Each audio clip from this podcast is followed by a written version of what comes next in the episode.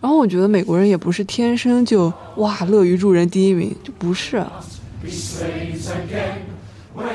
就如果你给完 talk 问别人怎么样，他们说啊，it's a good talk，it's good，那就是巨差无比。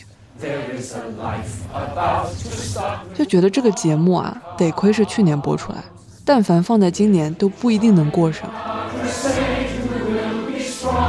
这符合社会主义核心价值观吗？但是朋友们，你们知道我在说什么吗？然后我这次聊这一期是做好了，可能要被退很多次稿，可能最后发不出来，可能号被封了，有各种这种心理准备。我觉得我们有全世界最聪明、最勤劳的人民，我们是可以闷声发大财的。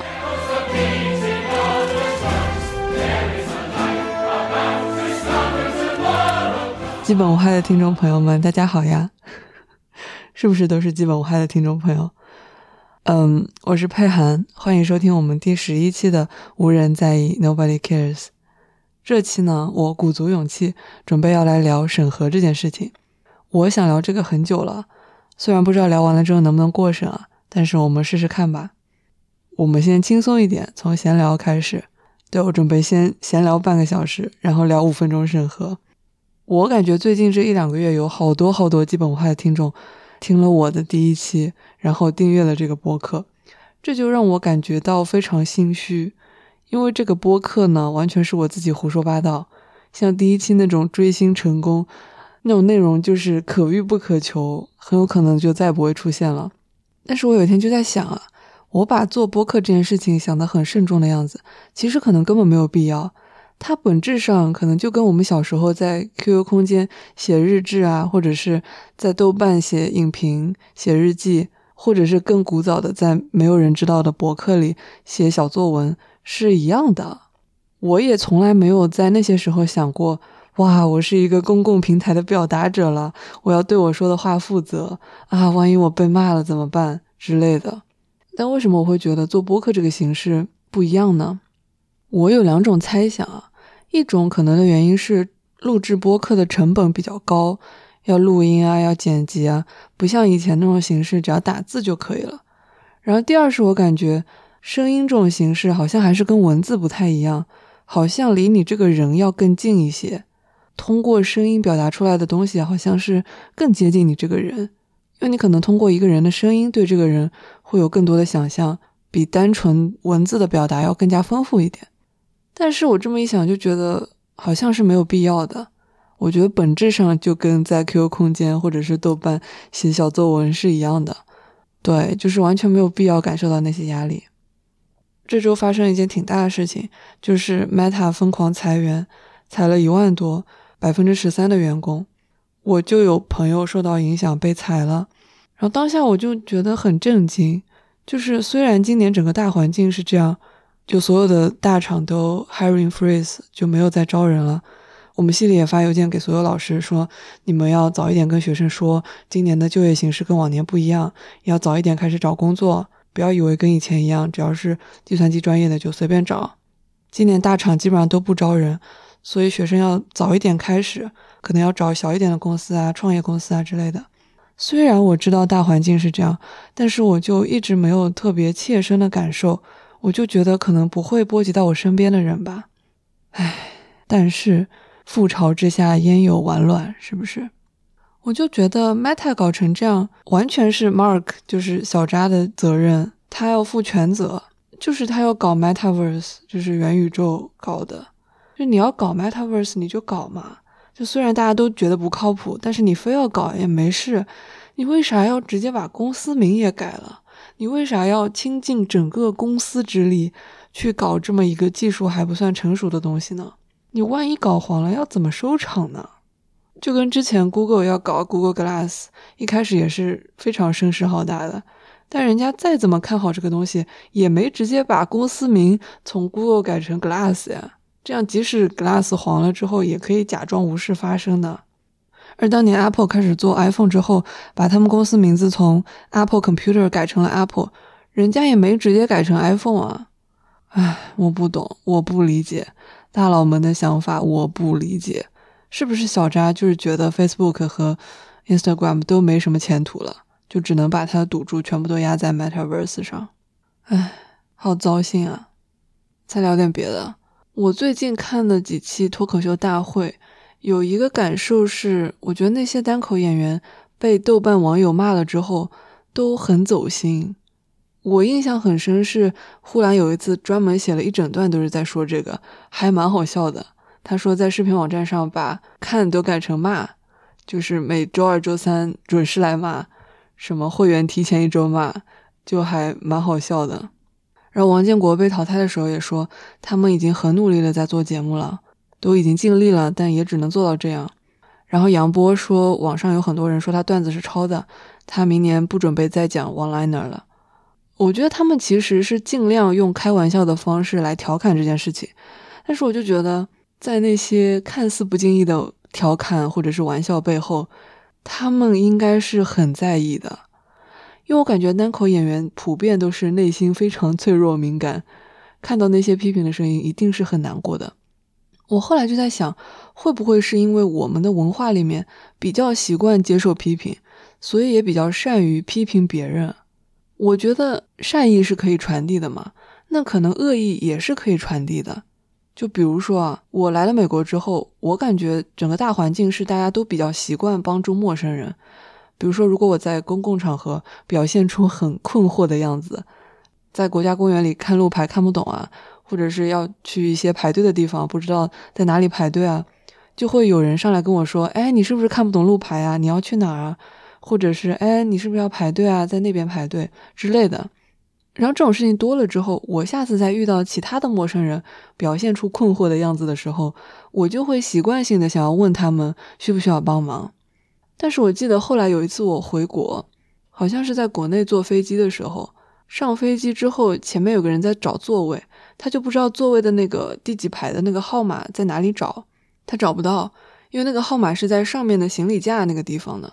但是他就在下面的座位附近找，然后我就跟他说嘛，我说，哎，那个座位的号码是在上面的，然后那个人就瞪了我一眼，他什么也没有说，就瞪了我一眼，就一种啊，你谁啊？我认识你吗？那种感觉，啊，那个表情我印象好深，就是在那一刻之后，我仔细的去想这件事情，我觉得并不是那个人的问题，是整个大环境可能我们就不是那么习惯接受别人的善意。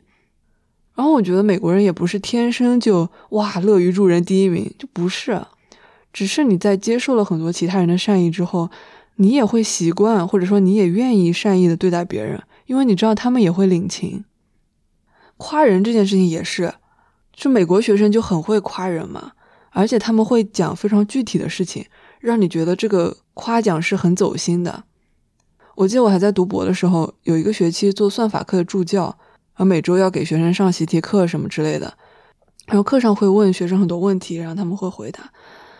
后来期末的时候，有学生给我写卡片，感谢我这学期的付出啊什么的。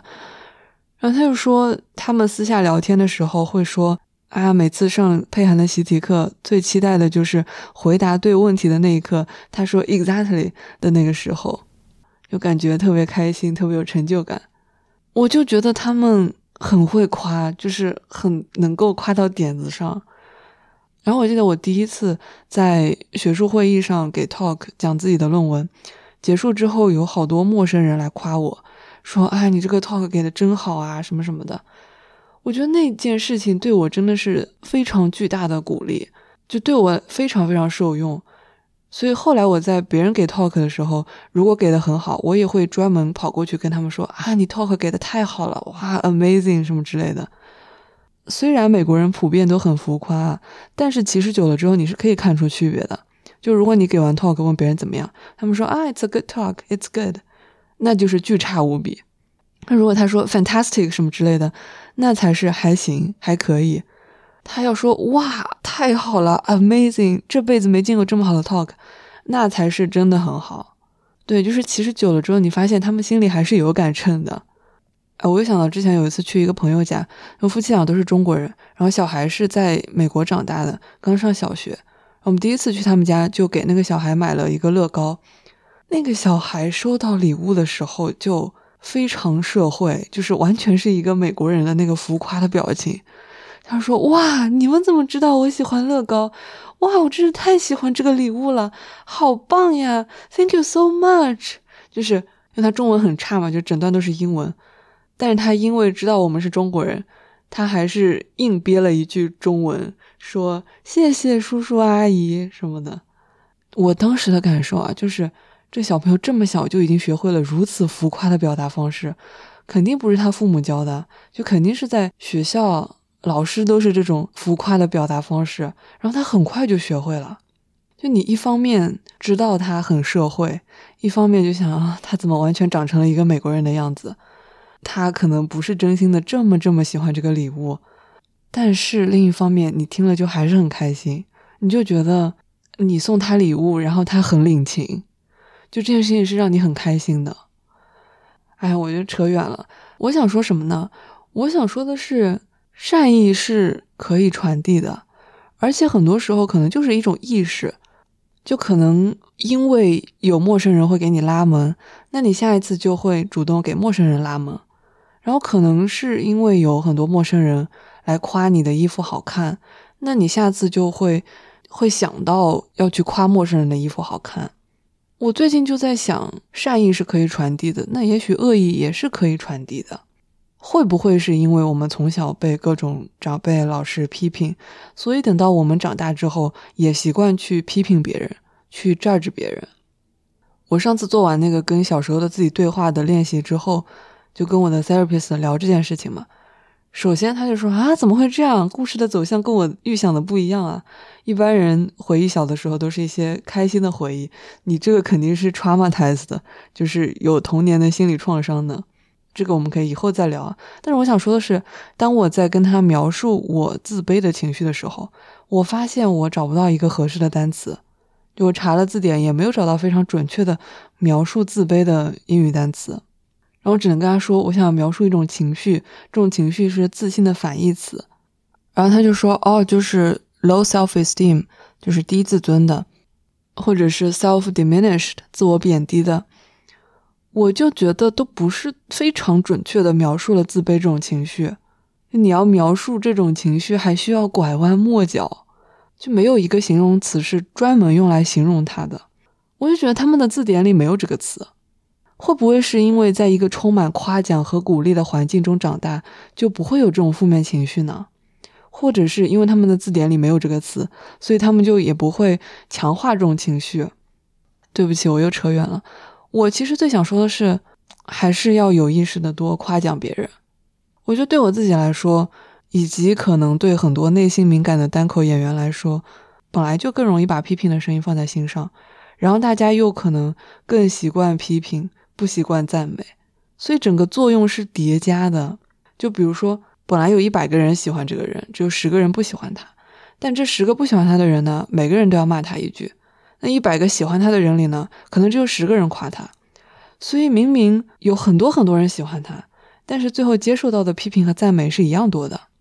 而且因为可能大家更普遍擅长骂人，不擅长夸人，被骂的那些话更容易被放在心上，所以造成的那个伤害又成了十倍。所以到了最后，虽然喜欢他的人是不喜欢他的人的十倍，但是反而最终让他觉得讨厌他的人比喜欢他的人还要多十倍。所以啊，我就觉得，朋友们，当你喜欢一个单口演员，或者一个 UP 主，或者一个主播的时候，一定要很用力、很用力的喜欢，要大声的让他们知道，真的要让他们知道，要用夸他们的声音盖住那些骂他们的声音，要比那些骂他们的人更大声一万倍，来抵消那些伤害。真的，就是要大声的夸奖他们。我、哦、最近几期脱口秀大会专门观察了一下，我就觉得大老师好会夸人啊，他就是会特别特别热情的夸一个人，而且夸的点都特别具体啊，我就觉得很棒，我要向他学习。好的，朋友们，今天的闲聊结束，我们来聊正题啊。我是想聊最近这几年言论的边界越来越窄这件事情，我有很多问题没有想清楚，但是我就一直还挺想聊的。不知道我们能不能过审啊？让我们拭目以待。之前是因为脱口秀大会和一年一度喜剧大赛都因为某个敏感时间点而停播。首先，我就不理解为什么要停播，就是啊，为什么？朋友们，你们能理解为什么要停播吗？然后，喜剧大赛的第二季实在太难看了，我就回去看了第一季。这第一季真的好好看呀！就我在看第二季的时候，就常常觉得，哈，这个节目这么烂，怎么还能分这么高？但是回去看第一季的时候，反而会觉得，啊，这个节目这么好，怎么分这么低？重新看了那个《笑吧，皮奥莱维奇》那个节目。我觉得我去年看这个节目的时候还没有什么特别的感觉，但是今年重新看就非常明显的觉得他们是在讽刺现实。那个节目的设定大概是在二战期间的某一个地区，搞笑是要就地正法的重罪，然后大家都不敢搞笑，但是你可以讲一些谐音梗，因为谐音梗不好笑，就大概就是这些梗嘛。我一开始不是很确定我的理解是不是对的，但是后来我看一个后采环节。好像是徐峥吧，就在说这个节目哪里哪里好，什么戏剧结构啊、表演啊什么之类的场面话，然后还提到了立意，说立意很好，就什么意思呢？搞笑是要就地正法的重罪，什么立意呢？我就觉得虽然他可能只是云淡风轻的提了立意，但是应该就是我理解的那个意思。后来那个节目获得了第一季的最受行业瞩目奖，我就觉得可能是整个行业。在表达一种态度吧，我就想最近听一期池子录的播客，他说他有很多很多想要表达的东西，但是都没有办法说，就只能记下来。但他还是很乐观的，觉得应该是能想到办法去表达的。虽然他还没有想到，但可能是他太蠢了，可能再聪明一点就能够想出办法来表达。我就觉得那个笑吧皮奥莱维奇那个节目，可能算是比较聪明的想到了一个表达的方法吧。但是我今年重新看的时候，我就有一种感觉，就觉得这个节目啊，得亏是去年播出来，但凡放在今年都不一定能过审。我之前重新看《琅琊榜》的时候也有这种感觉，就很多片段让我觉得，哈，这个能播吗？我插播一小段，你们感受一下。可是现在除了陛下，还有谁能约制誉王？除了皇权，还有民心，还有民意。我已经安排好了，不出两日，这桩丑事就会传遍越州城的大街小巷。五千两银子对于高踞云端的皇上来说不算什么，但是对于食不果腹的饥民，就没有那么容易接受了。你们能感受到吗？就是啊，这个能播吗？哦，昨天晚上在 B 站看了好几个十几年前的春晚小品，真的还是好好看啊，而且好敢说呀。我再插播一小段内容啊！改革春风吹满地，中国人民真争气，齐心合力跨世纪，一场大水没咋地。谢谢。改革春风吹进门，中国人民都精神。海湾那嘎达挺闹心，美英合伙欺负人。谢谢。国外比较乱套，成天勾心斗角。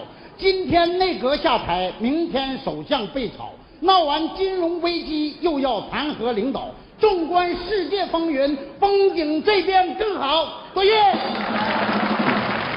现在是头发也变白了，皱纹也增长了，两颗洁白的门牙去年也光荣下岗了。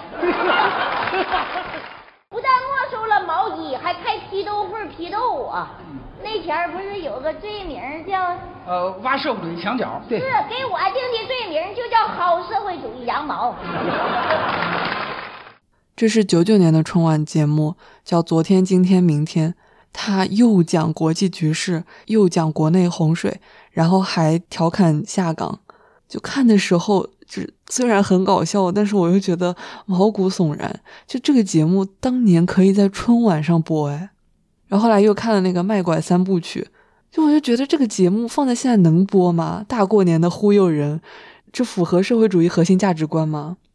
但是啊，就《琅琊榜》毕竟是一五年的剧，已经过去七年了，那些春晚小品也已经过去十几二十年了，审核的力度不一样，我也可以理解。但是，一年一度喜剧大赛只过去了一年。我看去年的节目都会觉得它放到今年都不一定能过审，为什么短短一年就会让我有这种感受呢？今年在看一年一度喜剧大赛第二季的时候，我就有一种非常强烈的在看现在的春晚小品的感觉，就不是当年的春晚小品，是现在的春晚小品。我记得有一期有一个节目是要讲旅游，然后他们一开始说要出国旅游，但发现自己钱不够，没法出国旅游。我就想说，你们不能出国旅游是因为没钱吗？然后又说那就在国内玩吧，我们要来一场说走就走的旅行。我就想说。你们能说走就走吗？你们去了确定回得来吗？就真的让我觉得春晚小品那种虚假繁荣的感觉。看脱口秀大会也是，我就觉得大家什么话也不敢说，你就可以感受到大家真的什么话都不敢说。每一个人啊，都费尽心机的在找一些无关痛痒的点来吐槽几句。就是房间里的大象，就每个人都知道它的存在，但是没有人敢谈论它。而且每个人也都知道，我们不敢谈论它。最让我难过的一点是，久而久之，大家就习惯了这件事情，接受了这件事情，甚至会觉得这件事情理所当然。当有人试图去谈论它的时候，你还会想说：啊，这是可以说的吗？这是可以聊的吗？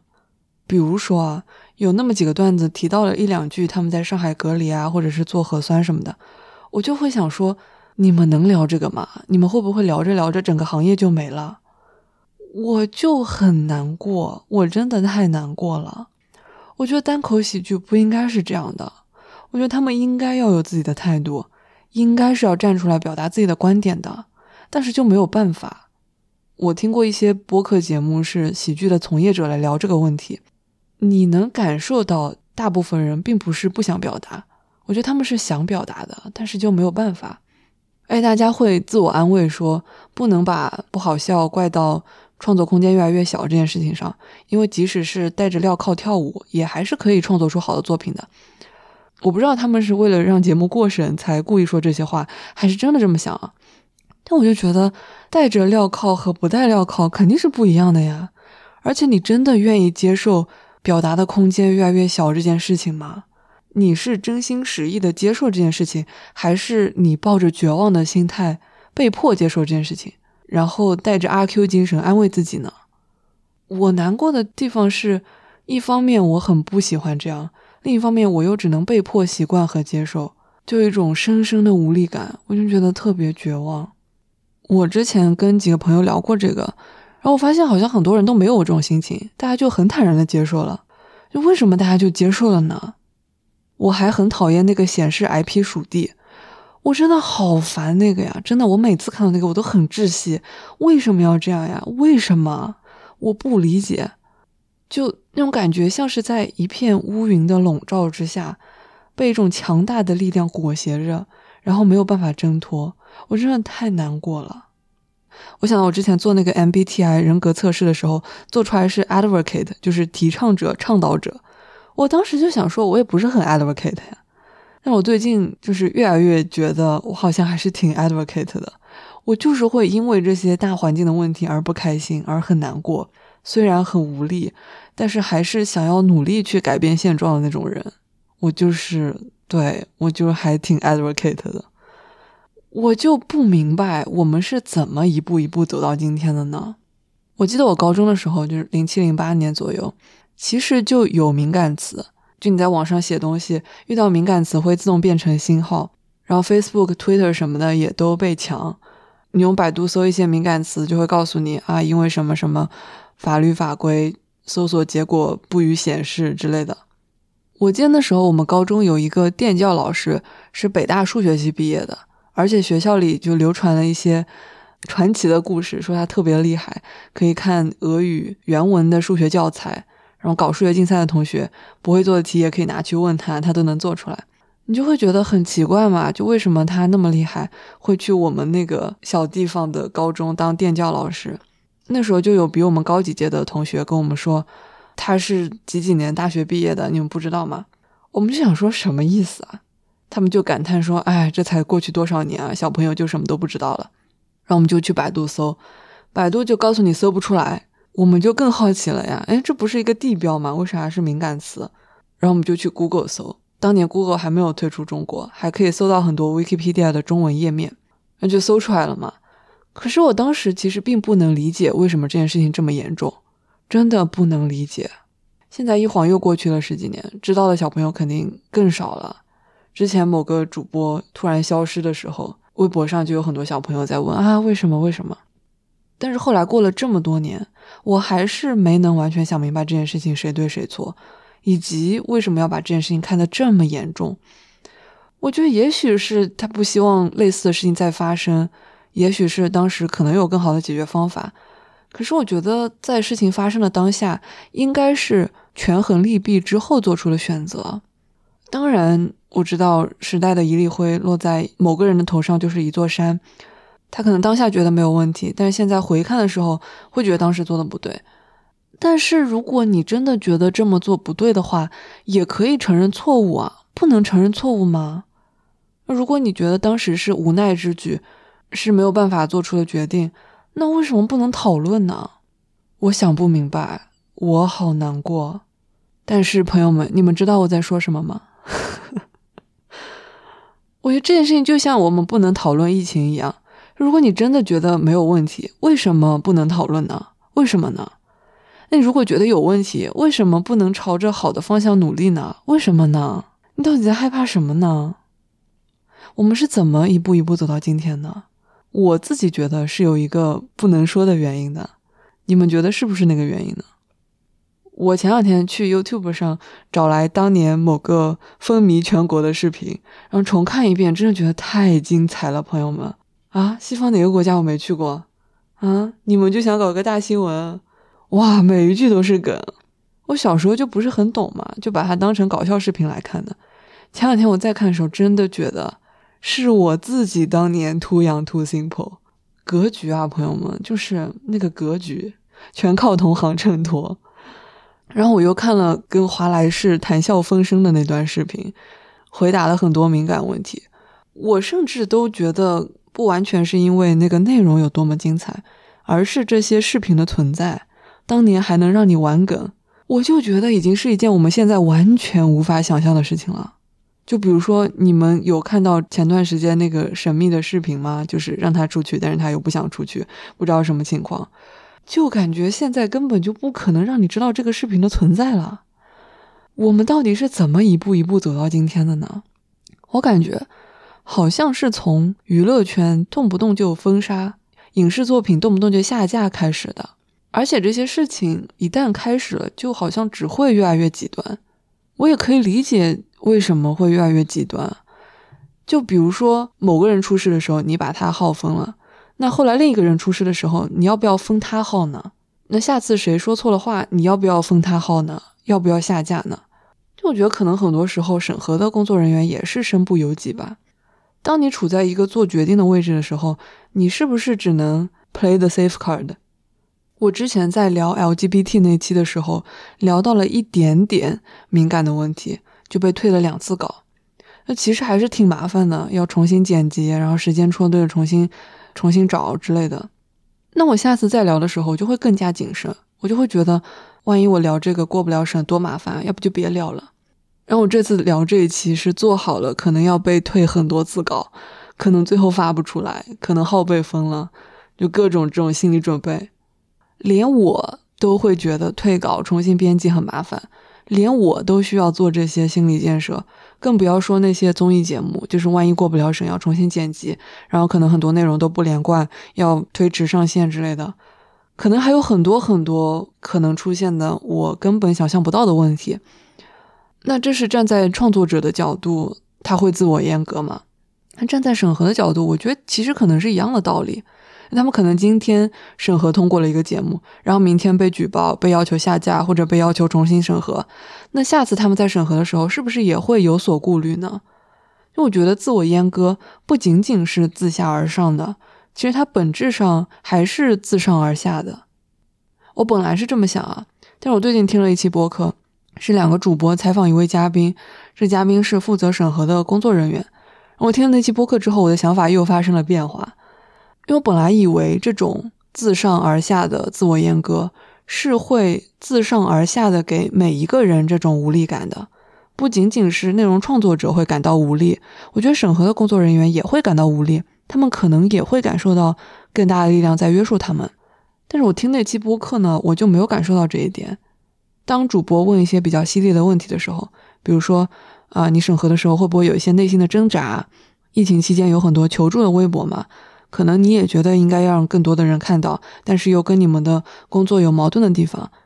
然后那个嘉宾就有一点避重就轻，说啊，那些内容很多时候是机器自动识别，然后给它限流的，因为有明确的电话号码放在上面，或者是有别的信息，很有可能是广告，然后机器就会把识别成广告，然后给它限流。然后主播又问，那会不会有时候你觉得有些内容你是希望让更多人看到的，但是有一个更大的力量在做决定，你们也很无力？或者是有没有在一些你自己可以做决定的范畴内，你也想着要做一些改变？那个嘉宾就我觉得他明知道主播在问什么，但他又转去一个别的角度，说有时候有些文章可能文笔不是最好的，或者是配图不是最精美的，但是他能感受到这个人写文章付出了真心，他有被感染到。那那种内容虽然可能达不到标准，但他也会选择去推送。然后他还说，有一些内容可能比较血腥暴力，而且可能不一定是事实。那小朋友看了可能会被误导之类的。他就觉得他自己的工作其实是在保护那些人的。我可能说的不是很准确啊，我也不太记得具体的细节了。但是我当时的感觉就是，他并没有感受到像我这样的无力感，他更多是处在一个 defend 自己的状态。他已经完全可以合理化他自己的工作，而且来告诉你为什么他的工作是合理的。我不知道是因为他自己知道什么话题能聊，什么话题不能聊，所以故意把话题引导到一个可以聊的方向，故意说一些能过审的内容，还是他真的就这么想？如果他真的这么想，我就觉得还是很难过的。就是我以为他跟我是站在同一边的，我们都有各自的无奈，但好像并不是这样，好像他已经站到对面去了，而且他是心甘情愿的站到了对面，我就觉得很难过。但是呢，那期播客我听到最后，我的想法又发生了一个改变，因为他说审核不是他一开始就想做的工作，也不是他计划好的职业路径，但是最后做了这个工作，也有他无奈的地方，很多时候也没办法，他只能干一行爱一行。然后我就觉得，确实真的不能苛责他太多，就对他们来说，真的只是一个工作。每天要审核那么多内容，你怎么可能一直抱着一个愤怒的心态？那也不健康啊！所以他一定是只能合理化这件事情，因为他只能找各种角度来说服他自己，这个工作是有意义的，这样他才能够有那个力量去把这个工作继续做下去吧。唉，但我还是很难过，朋友们，我还是很难过。可是，朋友们。我是深爱我的祖国的。我刚来美国那几年，我觉得很多事情都特别不方便。比如说，你做任何事情都一定要先预约啊，可能你看个病都只能约到好几个月之后，病自己都好了。